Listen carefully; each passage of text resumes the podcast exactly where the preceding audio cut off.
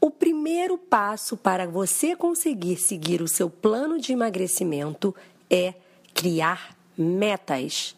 Assim, fica mais fácil para você cumprir, pois o seu cérebro passa a entender aonde você quer chegar.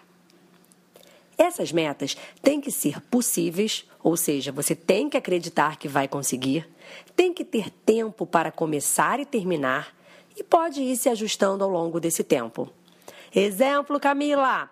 Bom, eu quero eliminar 20 quilos. Meu Deus, quanto peso, muito difícil.